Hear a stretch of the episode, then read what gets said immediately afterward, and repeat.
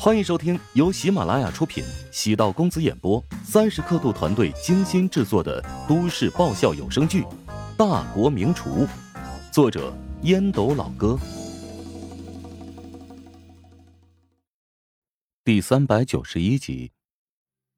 沈仙连忙喊住严贝：“为什么呀？我只接住家保姆，工资会高一点。我不会告诉公司的。”那也不行，家政公司会调查，发现问题会将我拉入黑名单。必须住家里啊。嗯。那你留下吧。谢谢。严贝由衷感谢。沈贤知道严贝缺钱，涉及隐私，没有细问。乔治在家中先就接到了万磊的电话，万磊声嘶力竭的质问道：“你这是要破坏我的家庭？”我是帮你修补家庭，你当不好一个全职太太，我对沈贤呢又特别的依赖，只能替他减轻生活负担了。媳妇儿不称职，你还来问我？我建议啊，你要好好反省。又不是自己的媳妇儿，没必要惯着她。你这根本不是减轻工作，而是故意破坏我和他的夫妻感情。除了金钱上的利用，你还有其他眷恋？我明天。会到食堂静坐，让所有客人都知道你是何等恶心的家伙。啊，悉听尊便。啊，对了，如果食堂的生意受到影响，也会影响到老沈的收入，你尽管来作啊。万磊差点没摔掉手机，让他到食堂闹事，他也没那个胆子。但食堂还是要去一趟的。万磊需要让乔治将那个狐狸精给弄走。万华觉得。姐姐在作死的路上越走越远。姐，你找姐夫老板做什么呀？再怎么闹，在外面都要给足姐夫的面子。那真撕破了脸，你和姐夫的感情就完了。我都不怕，你怕什么？老沈所有的银行卡都在我手里，新房子也写的我一个人的名字。哎呦，现在你每个月房贷一万二，如果姐夫跟你离了婚，那房子你一个人付房贷，你承担得起吗？万华哭笑不得。经过这么一提醒，万磊吓出了一身冷汗。他嘴硬道：“难不成没了他，我会饿死吗？”姐，我的工资一个月也就六千多，平时养活自己都难，你可不能崩啊！我还等着你救济呢。万华差点跪下来求他。万磊目瞪口呆的盯着弟弟。难怪你一直都在帮沈贤说好话，原来是在这儿等着我呢。你姐难道是银行吗？我姐夫是印钞机啊，他除了长得丑一点，就没什么可挑的了。万磊愤怒的踢了万华一脚，朝卫生间走去。冷静下来，万磊也知道离婚对自己没啥好处，父母就绝对不同意，一家人都巴望着沈贤出人头地，改善万华的生活呢，让他跟沈贤低头认错，绝不可能。想起严贝那个骚狐狸。此刻极有可能跟沈贤共处一室，心如焦土，却无可奈何。万磊刚给乔治打完电话，沈贤的电话便打了进来。哎呀，你这是把我架在火上烤了呀！老沈，我是给你一次选择人生的机会。我怕万磊明天会去食堂闹事儿。不用担心，他不会来的。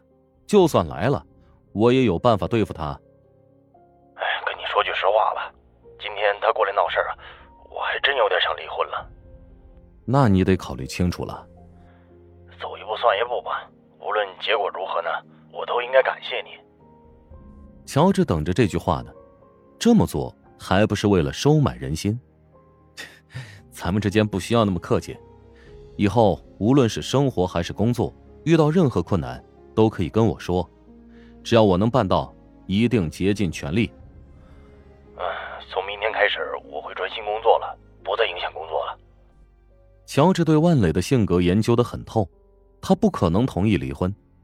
如果离婚了，万磊可以得到房子还有存款，但以他的生活能力，根本没法承担每个月的房贷。万磊的娘家更不会支持万磊离婚的决定。在他们眼里，沈贤是摇钱树，但他们肯定是万磊和沈贤之间矛盾的导火索。万磊跟沈贤的关系越差，他才会不断给他娘家支援。他会误以为娘家比沈贤更加重要。他和沈贤关系恶劣，其实跟娘家从中作祟也有关系。帮老沈只能帮到这里了，乔治不会帮沈贤做任何决定，他只是告诉沈贤，从旁观者来看，他的问题没那么复杂，只是身在局中情难自禁，被各种复杂的想法束缚住了。乔治呢，跟陶如雪已经冷战了好几天了。乔治很多次忍不住主动给陶如雪发短信，但还是强忍住了。干嘛呀？为什么不是他主动给我道歉呢？明明是他不可理喻，竟然为了自己妹妹大闹一场。去厨房倒杯水喝，看到他的身影，想避开，还是大大方方的迎过去。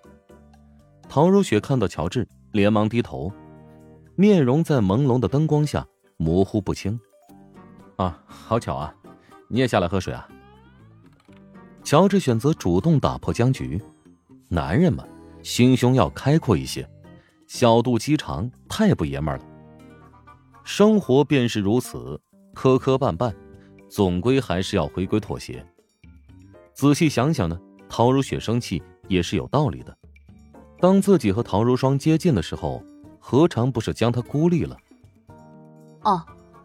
陶如雪抬头扫了一眼乔治，加快步伐，似乎不愿多看乔治一眼。乔治拉住了陶如雪的胳膊。突然用力将她揽入怀中，我们和好吧，不要吵架了，好不好？哎，最近这段时间呢，我深刻反思自己的行为，错误都在我身上啊，没有考虑你的立场，以后我一定努力改正，再也不犯类似的错误了啊！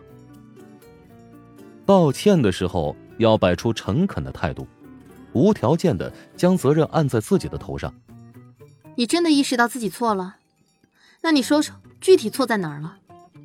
诶，我我我不应该和你争吵，应该耐心听听你的心声。陶如雪凝视着乔治的眼睛，我才不需要你假惺惺的。乔治感觉到陶如雪的情绪变软，我晚点就跟陶如霜好好说说啊，以后别没事就找我，我也有点烦他，总是在惹是生非。哎他从小就这样啊。他从小到大没少给爸妈惹麻烦。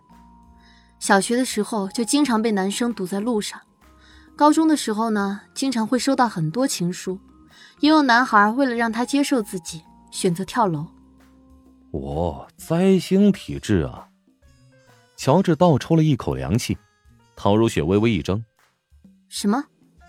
啊，没什么，呃，那个如霜呢，其实就是想多点人关心她，主要是你们一家的感情啊都太内敛了，明明都在关心彼此，为什么不能光明正大的表现出来呢？你不会是打算让我跟他聊聊吧？即使我们能坐下来，也最多三分钟就会吵得不可开交，所以还不如彼此保持距离，让各自的磁场互不干扰。仔细想想，的确如此。见乔治不说话，陶如雪眸光闪烁。好了，我们两个人扯平了，我不跟你一般计较。乔治笑了笑，还是拥着她。陶如雪感觉乔治的身体就跟火一样，皮肤接触的地方传来滚热的灼烧感。就这么安静的抱着，直到楼梯口传来脚步声，两人连忙分开。陶如雪迅速从楼梯跑上了二楼。迎面差点撞到了陶南方，风风火火的做什么呢？陶南方沉着脸低骂了一句，下楼看见乔治拿着杯子喝水，陶南方朝乔治招了招手，跟如雪还在闹别扭吗？本集播讲完毕，感谢您的收听，如果喜欢本书，请订阅并关注主播，喜马拉雅铁三角将为你带来更多精彩内容。